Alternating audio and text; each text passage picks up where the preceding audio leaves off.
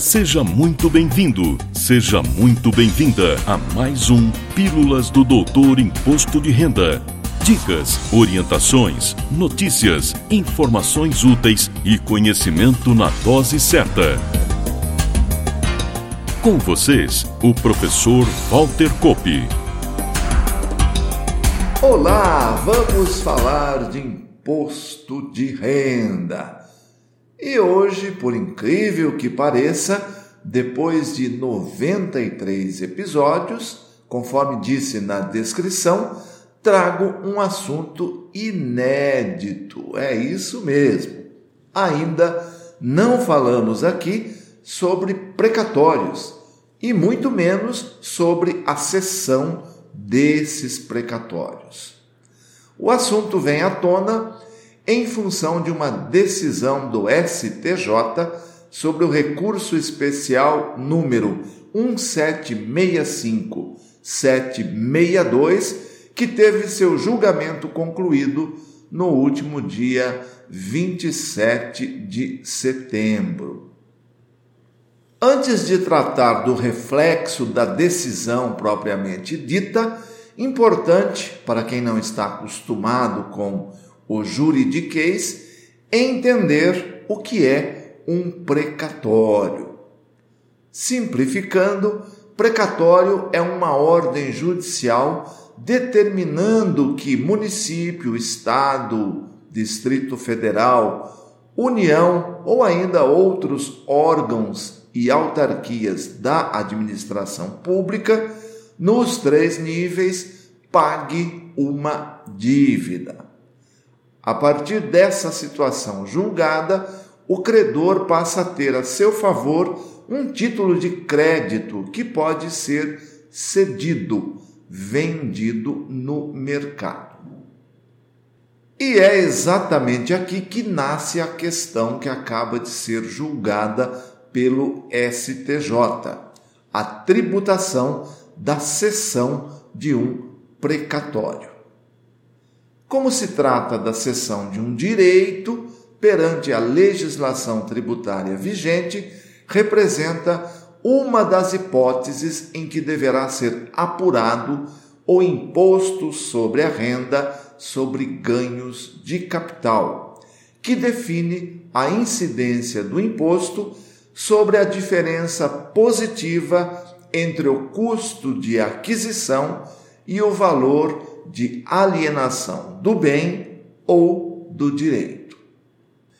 Não se questiona que a cessão de direito está entre as hipóteses de alienação previstas no parágrafo 3 do artigo 3 da Lei 7713, lá de 1988, que literalmente diz o seguinte: na apuração do ganho de capital serão consideradas as operações que importem alienação a qualquer título de bens ou direitos ou cessão ou promessa de cessão de direitos à sua aquisição.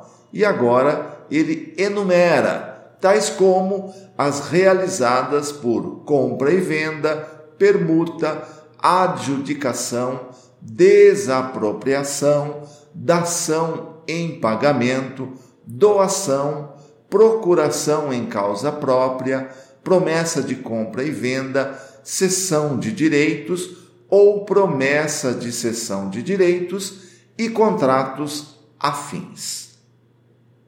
A discussão surgiu porque a Receita Federal entende que a aquisição original do direito, ou seja, para o beneficiário do precatório, o seu custo de aquisição é zero. Desta forma, para o fisco, todo o valor da cessão de direitos é tributável.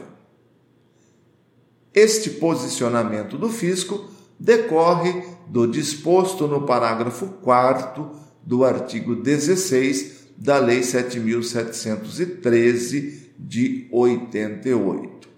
Com base nesse artigo, o fisco se posicionou em diversas soluções de consulta e também no caderno de perguntas e respostas, o perguntão da pessoa física, pergunta número 571, na edição de 2022, no sentido de que o custo de aquisição de um precatório, como dito há pouco, é zero. Diversos questionamentos a essa interpretação foram levados à justiça, o que culminou com o recurso especial ora em análise, onde o relator, o ministro Francisco Falcão, acatou a tese da não incidência de imposto de renda quando o precatório é cedido com deságio, ou seja, por um valor menor do que o valor original da inscrição daquele precatório. Assim, afasta-se a incidência do imposto, uma vez que a sessão com deságio não apresenta o fato gerador do ganho de capital, que é a variação positiva, mas na verdade uma variação negativa, uma perda de capital pelo deságio, claro. Como não sou advogado, mas apenas um usuário das ferramentas do direito, ouso afirmar que a decisão, ainda que tenha feito uso de vários precedentes na mesma direção do decidido, não configura uma decisão em recurso repetitivo, mas entendo que se enquadre em uma das hipóteses previstas no artigo 19 da Lei 10.522, de 19 de julho de 2002, ou seja, decisões desfavoráveis à Fazenda Nacional sem possibilidade de reversão. Caso eu esteja certo, poderemos ter alguma manifestação da Procuradoria-Geral da Fazenda Nacional no sentido do acatamento administrativo dessa situação de exclusão da tributação. Vamos aguardar. De qualquer forma, para o contribuinte, fica a segurança jurídica de poder lançar eventual cessão de precatório com deságio como rendimento não tributável.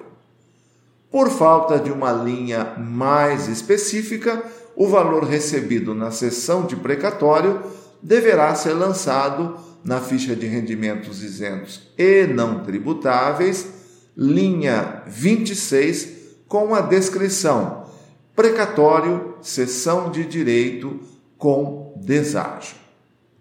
Somente haveria que se falar em ganho de capital tributável quando a cessão de direito fosse feita por um valor maior que o valor face do precatório inscrito.